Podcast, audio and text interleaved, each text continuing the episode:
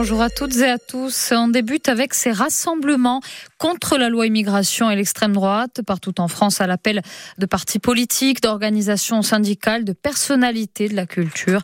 Des rassemblements se tiennent donc ce dimanche pour demander euh, l'abandon de cette euh, loi adoptée au forceps, on le sait, à la fin de l'année. En Corse, euh, le rendez-vous était donné, notamment par la LDH, pour, je cite, une Corse de la fraternité contre la loi de la honte et l'extrême droite, devant donc la sous-préfecture de Calvi et les préfectures d'Ajaccio et de Bastia. Bastia où nous retrouvons de suite en direct et sur place Christophe Duigé.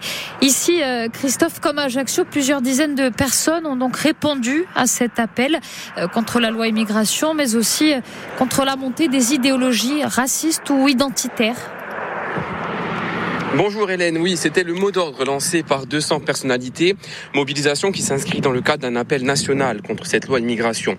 À Bastia, c'est près de 250 personnes qui se sont mobilisées selon le comptage de la police.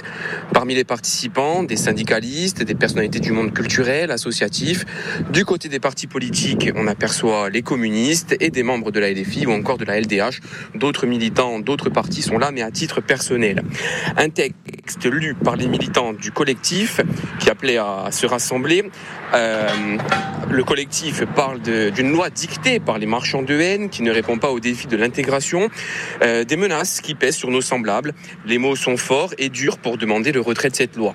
Inquiétude autour de la remise en question du droit du sol. C'est une inquiétude que nous ont confiée des manifestants, particulièrement les syndicats comme la CGT, inquiets pour de nombreux travailleurs du BTP ou encore de la restauration qui sont nombreux en Corse.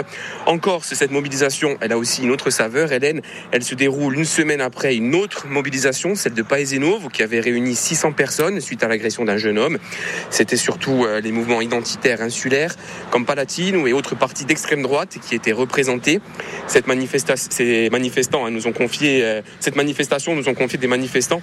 Elle a aussi un objectif un peu plus politique, c'est occuper le terrain, occuper la rue face à, face à la montée des idéologies identitaires. Oui, et s'il ne s'agissait pas donc euh, d'une réponse en tous les cas, euh, une inquiétude était euh, ressentie, notamment du côté de, la LDH, nous confiait encore ce vendredi son président euh, en Corse, André Pacou. Merci Christophe, des rassemblements donc à Bastia, mais aussi à Calvi et à Ajaccio, sur lesquels nous reviendrons demain matin. Et, d'ores et déjà, un article est à retrouver sur notre site internet. Dans le reste de l'actu, on rappelle ces deux mises en examen après les arrestations liées au mouvement clandestin de la GCC. Deux des trois hommes placés en garde à vue mardi ont été mis en examen et, en détention provisoire, arrêtés à Ajaccio dans le cadre d'une information judiciaire du PNAT pour association de malfaiteurs en vue de préparer des actes terroristes, destruction et dégradation par moyens dangereux en relation avec une entreprise de ce type également et portant donc euh, cette information judiciaire sur une vingtaine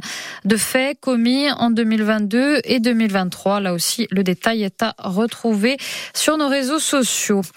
L'avenir du couvent de Cisco se précise. La municipalité a tenu hier une réunion publique pour faire état de l'avancement du projet. Le 30 juin prochain, on le rappelle, la commune sera euh, enfin, normalement, l'heureuse propriétaire du couvent Santa Gadalina et de ses 27 hectares de terrain, racheté 1,7 million à son ancien propriétaire, un avocat parisien.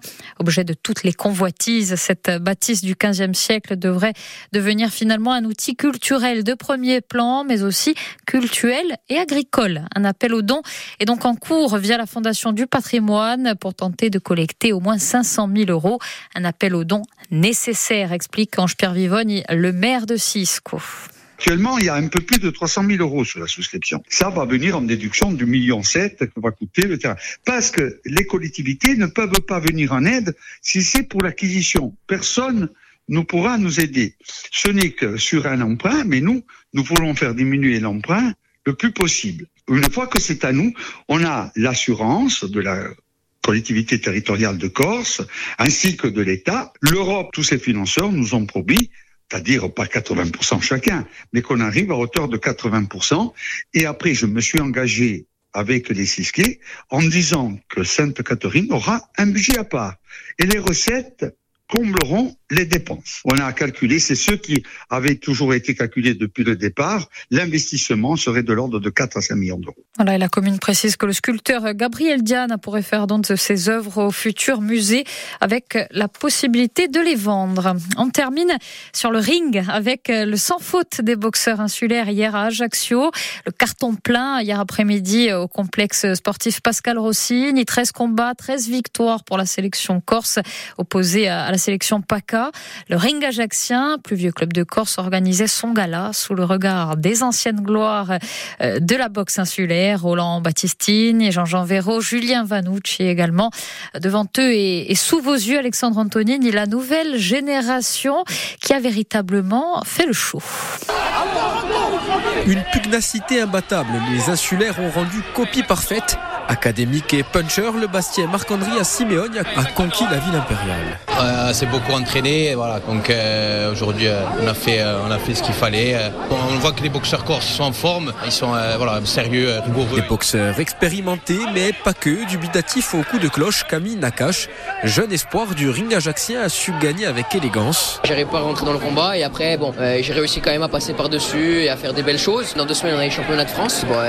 L'objectif, c'est de gagner ces championnats de France. Ce n'est pas la chance qu'a eu Pierre-Louis George. Il avait été contraint d'abandonner avant les championnats de Provence suite à une blessure. Le pensionnaire du ring ajaxien renaît de ses cendres. Il a répondu présent dans un combat rythmé en puisant des forces ailleurs. On est ramené face à la réalité et voilà, hein, ça nous apprend que rien n'est facile dans la vie. Des combats, il y en aura tous les jours, donc euh, il, faut, il faut se tenir prêt, il faut garder les mains hautes. Euh, le soutien du public, euh, ça fait 70% du combat aussi, hein, et le mental aussi beaucoup. La persévérance sera de mise pour les boxeurs, selon Karine Rinaldo, coach de l'Olympique marseillais et ancienne championne d'Europe. À eux de jeunes de persévérer, de s'accrocher. Et on voit qu'ils sont populaires, les jeunes.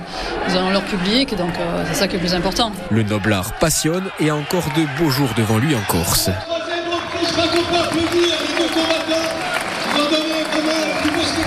Il a noté aussi l'excellente performance des hommes du Boxing Club Ajaxien et du Balagne Boxing Club. Voilà pour l'essentiel de l'info à 12h et 7 minutes. Ça continue sur Internet et nos réseaux sociaux. Le retour des journaux demain matin. D'ici là, bon dimanche.